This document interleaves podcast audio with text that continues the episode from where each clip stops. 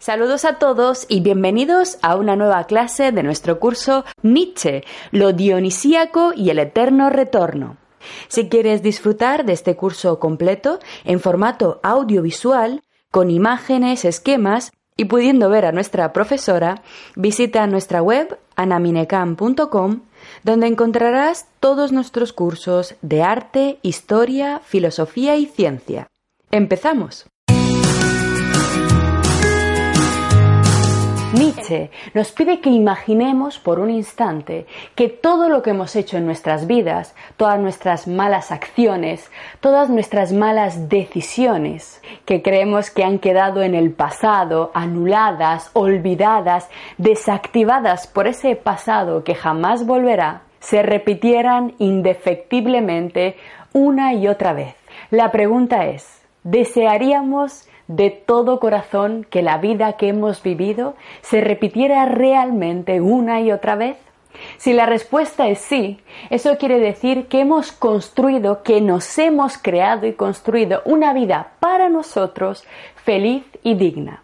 Si la respuesta es que no, es que hemos vivido agarrados, asfixiados a unos valores, a una forma de vivir que no es la que nosotros queríamos y que ya es hora de que empecemos a vivir de otra manera. Todas las cadenas que lanzamos sobre nuestra vida, todas las imposiciones que asimilamos muchas veces sin quererlo, todo lo que hacemos sin verdaderamente desearlo, por miedos vanos, todas estas cadenas se rompen, desaparecen, ya no tienen ningún sentido si son contempladas desde la perspectiva de la doctrina del eterno retorno.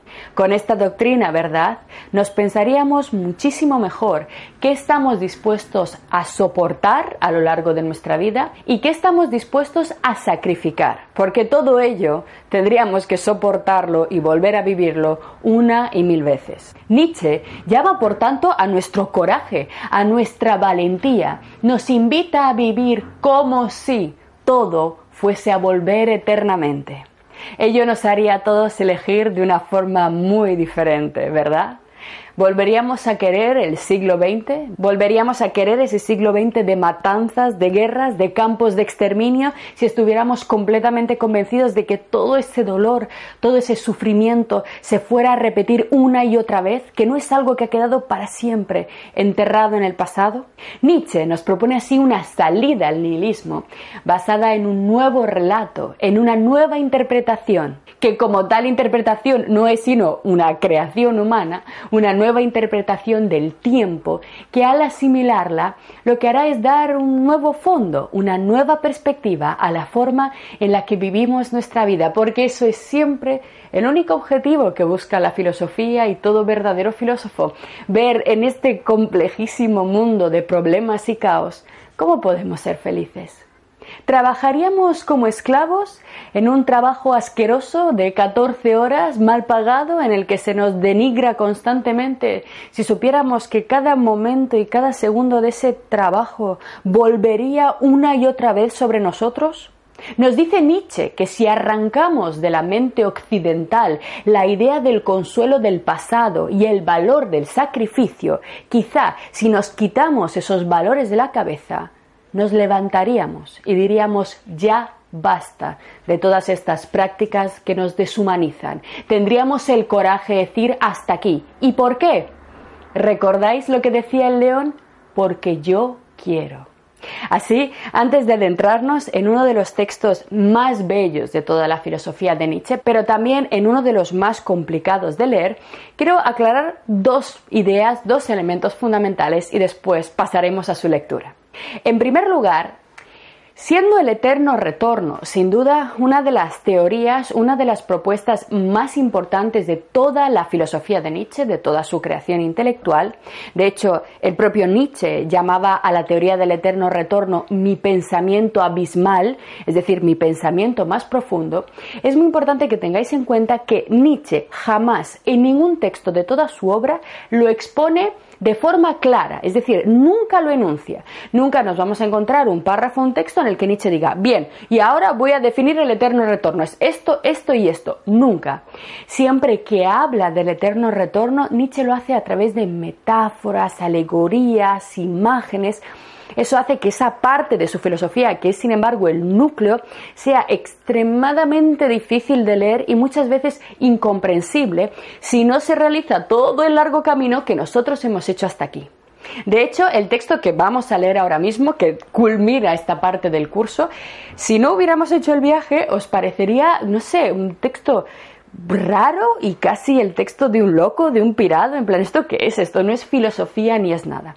Por eso os digo siempre que hay que tener paciencia, no hay que precipitarse en las primeras tres clases de, ay, ya estoy, ya lo entiendo todo, ya me aburro, sino que hay que seguir profundizando porque nuestros textos van yendo lentamente para tenernos listos y preparados con todas las ideas frescas y disfrutar realmente de estos textos. Y en segundo lugar, antes de pasar a leer, quiero que quede absolutamente claro para todos que la propuesta del eterno retorno por parte de Nietzsche no ha de ser entendida como una propuesta científica. Es decir, Nietzsche en ningún caso está intentando exponer y explicar la verdadera estructura de la naturaleza física, la verdadera naturaleza del tiempo. De hecho, a Nietzsche la verdadera verdad de la verdad de la naturaleza directamente se la pela. Recordad, la modernidad y su aspiración de verdades ha terminado. Quizá esa verdadera estructura del mundo físico jamás la vayamos a conocer y nunca la podremos definir. Como bien mostró el gran Sócrates, el gran ironista, con su secreto, como nos decía Nietzsche, no son alcanzables para los seres humanos las verdades absolutas. Solamente podemos alcanzar y podemos construir interpretaciones. Sin embargo, en el tipo y clase de interpretación que cada uno elija para regir su vida, en eso nos jugamos literalmente el cuello.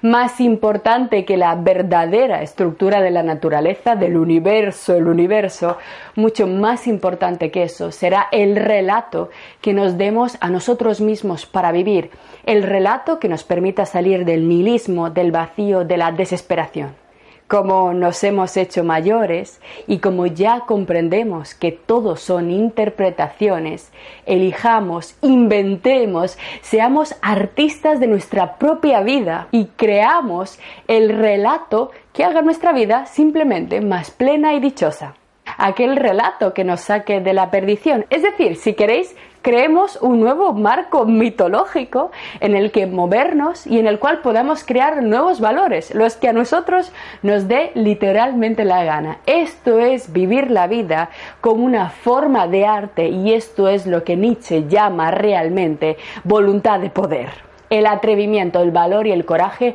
de asimilar todo lo que hemos visto hasta ahora y lejos de tirarnos por un puente, ponernos a crear. Vamos ahora a la lectura del texto que os he dicho, que es uno de los más bellos escritos por Nietzsche jamás. Pertenece al Zaratustra y su título es De la visión y el enigma. Nos dice Nietzsche, y prepararos para la gran carga lírica de este texto. Vamos a leerlo despacio. Cuando se corrió entre los marineros la voz de que Zaratustra se encontraba en el barco, prodújose una gran curiosidad y expectación. Este texto pertenece como a la mitad del Zaratustra, en el que em, el personaje principal está haciendo un viaje, ¿vale? Son, también es una idea metafórica del viaje, de la transformación. Bien, Simplemente, cuando se corrió entre los marineros la voz de que Zaratustra se encontraba en el barco, prodújose una gran curiosidad y expectación. Todos somos los marineros, todos estamos navegando en un barco por un mar embravecido que no sabemos dónde nos va a llevar, pero al escuchar que hay uno que dice que hay alguna respuesta, alguna salida, nos genera una gran expectación. Mas Zaratustra estuvo callado durante dos días, frío y sordo de tristeza, de modo que no respondía ni a las miradas ni a las preguntas. Al atardecer del segundo día, sin embargo, aunque todavía guardaba silencio, volvió a abrir sus oídos, pues había muchas cosas extrañas y peligrosas que oír en aquel barco que venía de lejos y que quería ir aún más lejos. Ese barco es nuestra civilización occidental decadente. Nosotros somos los marineros, los seres humanos, que estamos viajando inevitablemente, pero lo que nos sostiene, lo que nos mantiene a flote es nuestra cultura, Es la cultura occidental en la que se habla de cosas peligrosas y extrañas, nihilismo, aniquilación, ganas de muerte, asco por el hombre. Y es un barco que viene de lejos, de Platón, de Sócrates, del cristianismo, pero que quiere llegar aún más lejos. Zaratustra era amigo, en efecto, de todos aquellos que realizan largos viajes y no les gusta vivir sin peligro. Aquí está, lo que nos muestra Nietzsche es un camino peligroso y complejísimo, no es nada fácil. Vivir, según la propuesta de Nietzsche, es literalmente peligroso porque fundamentalmente vamos a ofender, a cabrear, a enfadar a muchísima gente. Pero Zaratustra era amigo de todos aquellos que realizan largos viajes y no les gusta vivir sin peligro. Y he aquí que por fin, a fuerza de escuchar, de escuchar todas estas frases, estas calificaciones sobre el ser humano, esta decadencia, su propia lengua se soltó y el hielo de su corazón se rompió. Entonces comenzó a hablar así. Así hablaba Zaratustra. A vosotros los audaces, buscadores e indagadores y a quien quiera que alguna vez se haya lanzado con astutas velas a mares terribles, a vosotros, a los que buscáis, a los filósofos, a los inquietos, a vosotros los ebrios de enigmas, que gozáis con la luz del crepúsculo, cuyas almas son atraídas con flautas a todos los abismos laberínticos. Pues no queréis, con mano cobarde, seguir a tientas un hilo y que allí donde podéis adivinar, odiáis el deducir. Solo a vosotros os cuento el enigma que he visto, la visión del más solitario. También es densísimo este párrafo. Está hablando a todos los verdaderos filósofos que no se conforman con lo que se les ha dicho, que siguen buscando, que entienden que esto solo nos lleva a la destrucción, los que os sentéis atraídos con flautas a todos los abismos laberínticos, a los pensamientos profundos y complejos, laberínticos. Este camino de la filosofía, recordáis al principio de nuestras clases, no es un manual de resultados, no son 30 cosas que tienes que hacer para ser feliz, esto es un laberinto en el que vamos hacia adelante, hacia atrás y en el que muchas veces nos perdemos y no comprendemos. Pero sois aquellos que no queréis con mano cobarde seguir a tientas un hilo, el hilo que os ha marcado vuestra cultura, seguir a tientas ciegamente, y que allí donde podéis adivinar lo dionisíaco, lo que es simplemente instintivo, espontáneo, odiáis el deducir. No es la pura razón la que tenemos que usar para entender este texto de Nietzsche, y para resolver los problemas que tenemos delante. Eso ya no.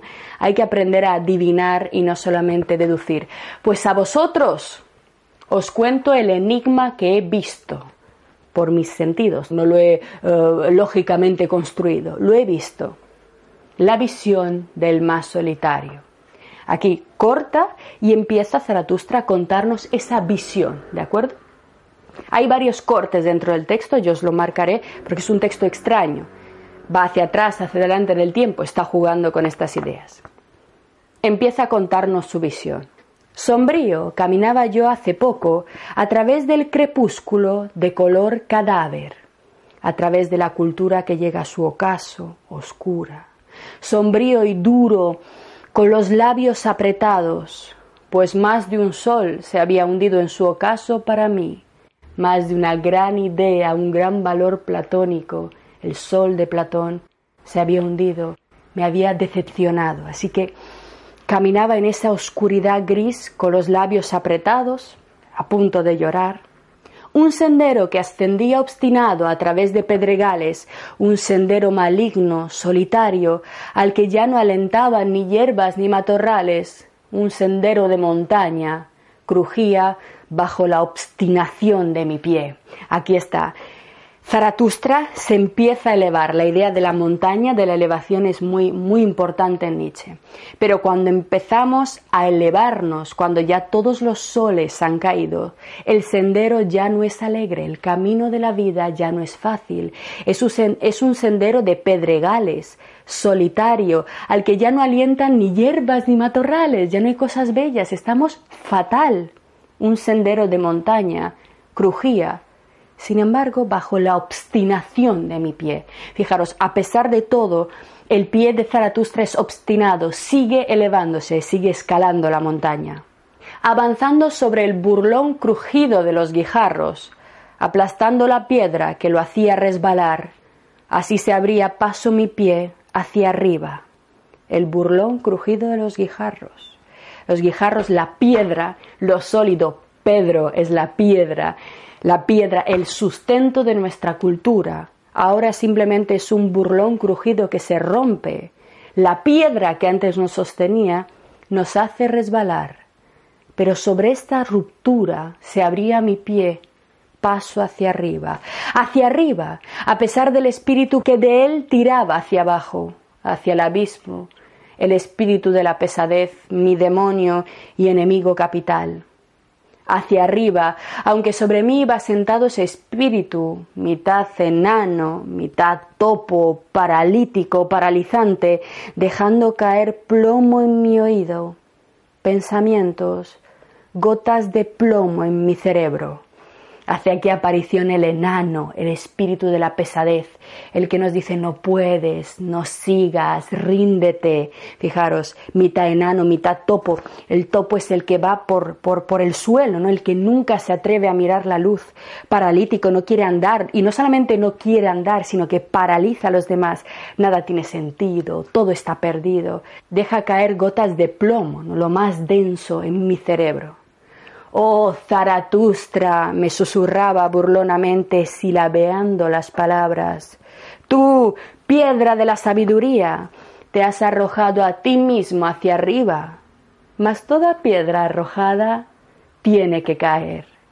Oh Zaratustra, tú, piedra de la sabiduría, tú, piedra de onda, tú, destructor de estrellas, a ti mismo te has arrojado tan alto mas toda piedra arrojada tiene que caer. Nietzsche, lo has intentado, Zaratustra, pero caerás, fracasarás. Todo lo que intentes, aunque tú intentaste destruir las estrellas y crear nuevas estrellas, caerá. Este es el espíritu de la pesadez, el que nos dice que no podremos hacer nada. Condenado a ti mismo y a tu propia lapidación, oh Zaratustra, ¿sí? Lejos has lanzado la piedra, mas sobre ti caerá de nuevo. Cayó aquí el enano, y esto duró largo tiempo. Mas su silencio me oprimía, y cuando se está así entre dos, está en verdad más solitario cuando se está solo. No podemos estar solos. Nuestros valores, nuestra cultura están siempre con nosotros, oprimiéndonos, y si no los comprendemos, son como este maligno enano que lanza gotas de plomo cuánto sufrimiento innecesario por simplemente no comprender estas cosas. Fijaros qué grandísimo filósofo. ¿Y por qué? Por ejemplo, el Freud y el autoanálisis, el psicoanálisis, nació a partir de Nietzsche. Otra cosa completamente diferente, pero el entendernos a nosotros mismos, no solamente con nuestros miedos, sino miembros de una cultura que pesa en nuestro cerebro y genera muchos sufrimientos, es capital. Cayó aquí el enano, y esto duró largo tiempo, mas su silencio me oprimía, y cuando se está así entre dos, se está en verdad más solitario que cuando se está solo. Yo subía, subía, soñaba, pensaba, mas todo me oprimía. Me asemejaba a un enfermo al que su terrible tormento le deja rendido, y a quien un sueño más terrible todavía vuelve a despertarle cuando acaba de dormirse. Recordad la historia de los dos próximos siglos. Pero hay en mí algo que yo llamo valor. Hasta ahora, este ha matado en mí todo desaliento. Ese valor me hizo al fin detenerme y decir, enano, o tú o yo. Aquí está el valor. A pesar de todo el sufrimiento, lo que siempre dice Nietzsche, lo más importante es echarle valor a las cosas. Enano, o tú o yo.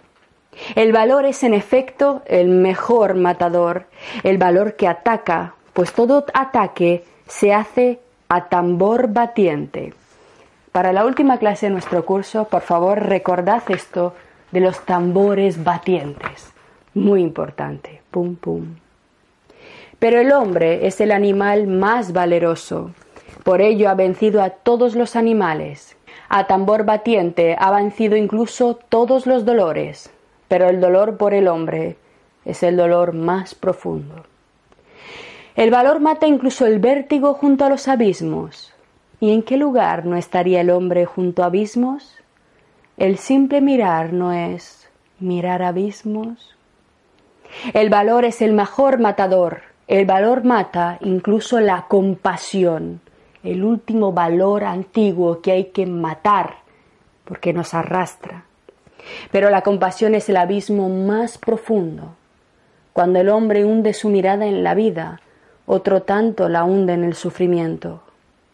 Pero el valor es el mejor matador, el valor que ataca. Este mata la muerte misma, pues dice, ¿era esto la vida? Bien, otra vez. esto es el eterno retorno, el poder decir, ¿esto es lo que ha sido la vida? Me ha encantado, otra vez. En estas palabras, sin embargo, hay mucho sonido de tambor batiente. Quien tenga oídos, que oiga. Y aquí se corta esta parte y empieza otra. Alto, enano, dije. ¿Yo o tú? Pero yo soy el más fuerte de los dos. Aquí está la idea de fuerza. Para poder imponerse hace falta valor y fuerza. Tú no conoces mi pensamiento abismal. Ese no podrías soportarlo. Entonces ocurrió algo que me dejó más ligero, pues el enano saltó de mi hombro el curioso y se puso en cuclillas sobre una piedra delante de mí. Cabalmente allí donde nos habíamos detenido había un portón, un portal, una puerta. Mira ese portón, enano, seguí diciendo. Tiene dos caras. Dos caminos convergen aquí. Nadie los ha recorrido aún hasta su final. En el momento en el que Nietzsche coge fuerza, Zaratustra coge fuerza, el espíritu de la pesadez se aleja, se pone delante de él y empiezan a encararse. Y fijaros, ¿cuál es el pensamiento abismal de Nietzsche? El eterno retorno, que va a ser ejemplificado con la idea de un portal, una puerta, un arco que no tiene, eh, que, que está completamente vacío, por el cual vais a ver, se va a representar el paso del tiempo eterno. Mira ese portón, enano. Tiene dos caras. Dos caminos convergen aquí. Nadie los ha recorrido aún hasta su final. Esa larga calle hacia atrás dura una eternidad y esa larga calle hacia adelante es otra eternidad. Se contraponen estos caminos, chocan derechamente de cabeza y aquí en este portón es donde convergen. El nombre del portón está escrito arriba. Instante. Pero si alguien recorriese uno de ellos, cada vez más y más lejos, ¿crees tú, enano, que esos caminos se contradicen eternamente? El instante es el presente y uno de los caminos es, el pasado y el otro el futuro. ¿Crees que se contradicen linealmente, eternamente o acaban chocando? Todas las cosas derechas mienten, murmuró con desprecio el enano. Toda verdad es curva, el tiempo mismo es un círculo, esta posmodernidad que no creen en nada, toda verdad es curva. Tú, espíritu de la pesadez, dije encolerizándome, no tomes las cosas tan a la ligera o te dejo en cuclillas allí donde te encuentras, cogitranco. Y yo te he subido hasta aquí. Mira, continué diciéndole, mira este instante. Desde este portón llamado instante corre hacia atrás una calle larga, eterna, a nuestras espaldas yace una eternidad. Cada una de las cosas que pueden correr, ¿no tendrán ya que haber recorrido ya alguna vez esa calle? Cada una de las cosas que pueden ocurrir, ¿no tendrá que haber ocurrido, haber sido hecha, haber transcurrido ya alguna vez el eterno retorno? Y si todo ha existido ya, ¿qué piensas tú, enano, de este instante? ¿No tendrá también este portón que haber existido ya? ¿Y no están todas las cosas anudadas con fuerza, de modo que este instante arrastra tras sí todas las cosas venideras, por tanto incluso a sí mismo? Pues cada una de las cosas que pueden correr, también por esa larga calle hacia adelante, tiene que volver a correr una vez más. Ahora lo comprendemos. Y esa araña que se arrastra con lentitud a la luz de la luna, y esa misma luna, y yo y tú, cuchicheando ambos, junto a este portón, cuchicheando de cosas eternas, ¿no tenemos nosotros que haber existido ya? y venir de nuevo y correr por aquella otra calle hacia adelante, delante de nosotros, por esa larga, horrenda calle. No tenemos que retornar eternamente. Así dije con voz cada vez más queda, pues tenía miedo de mis propios pensamientos y del trasfondo de ellos. Y aquí se corta y empieza otra parte del texto. Veréis, muy rara, pero muy interesante. Entonces de repente oí aullar a un perro cerca. ¿Había oído yo alguna vez aullar así a un perro? Mi pensamiento corrió hacia atrás. Sí, cuando era niño, en remota infancia está volviendo a los valores de la infancia y oía aullar a un perro, oía el sufrimiento. Entonces oía aullar así un perro y también lo vi con el pelo erizado, la cabeza levantada, temblando en la más silenciosa medianoche, cuando incluso los perros creen en fantasmas, de tal modo que me dio lástima. Pues justo en aquel momento la luna llena con un silencio de muerte apareció por encima de la casa. Justo en aquel momento se había detenido un disco incandescente, detenido sobre el techo plano, como sobre propiedad ajena. Esto exasperó entonces al perro, pues los perros creen en ladrones y fantasmas. Y cuando de nuevo volví a oírle aullar, de nuevo volvió a darme lástima. El perro es el guardián en la simbología, en el arte, el fiel, el fiel a los antiguos valores. Y aquí un nuevo corte, un nuevo cambio. ¿A dónde se había ido ahora el enano? ¿Y el portón? ¿Y la araña? ¿Y todo el cuchicheo? ¿Había yo soñado, pues? ¿Me había despertado? De repente me encontré entre peñascos salvajes, solo, abandonado, en el más desierto claro de luna. Pero allí yacía por tierra un hombre, y allí el perro saltando, con el pelo erizado, gimiendo. Ahora él me veía venir y entonces aulló de nuevo, gritó. ¿Había yo oído alguna vez a un perro gritar así, pidiendo socorro? Y en verdad, lo que yo vi no lo había visto nunca. Aquí está la visión y el enigma vi a un joven pastor retorciéndose, ahogándose convulso, con el rostro descompuesto, de cuya boca colgado una pesada serpiente negra. ¿Había visto yo alguna vez tanto asco y tanto lívido espanto en un solo rostro? Sin duda se había dormido, y entonces la serpiente se deslizó en su garganta y se aferraba a ella mordiendo. Mi mano tiró de la serpiente, tiró y tiró. En vano. No conseguí arrancarla de allí. En la boca del pastor se introdujeron los antiguos valores. Zaratustra le intentó ayudar, intentó sacarle fuera la serpiente, pero nadie nos puede ayudar, estamos solos. Mi mano tiró de la serpiente, tiró y tiró.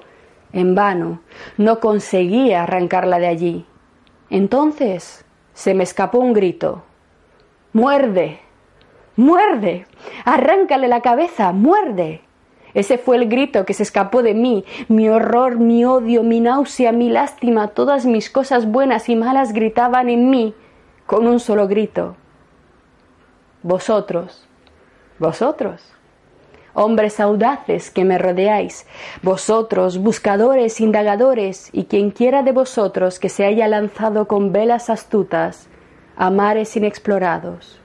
Vosotros, que gozáis con los enigmas, resolvedme, pues, este enigma que yo contemplé entonces, interpretadme, pues, la visión del más solitario. ¿Qué significa esto? Pues fue una visión y una previsión. ¿Qué vi yo entonces en símbolo? ¿Y quién es el que algún día tendrá que venir aún? Atentos. ¿Quién es el pastor a quien la serpiente se le introdujo en la garganta? ¿Quién es el hombre a quien todas las cosas más pesadas, más negras, se le introducirán así en la garganta? Pero el pastor mordió Tal como se lo aconsejó mi grito, dio un buen mordisco. Lejos de sí escupió la cabeza de la serpiente y se puso en pie de un salto. Ya no pastor, ya no hombre, un transfigurado, un iluminado que reía. Nunca antes en la tierra había reído un hombre alguno como él rió. Oh, hermanos míos, oí una risa que no era risa de hombre, de superhombre. Y ahora me devora una sed, un anhelo que nunca se aplaca. Mi anhelo de esa risa me devora. Oh, cómo soporto el vivir aún y cómo soportaría el morir ahora. Así habló Zaratustra.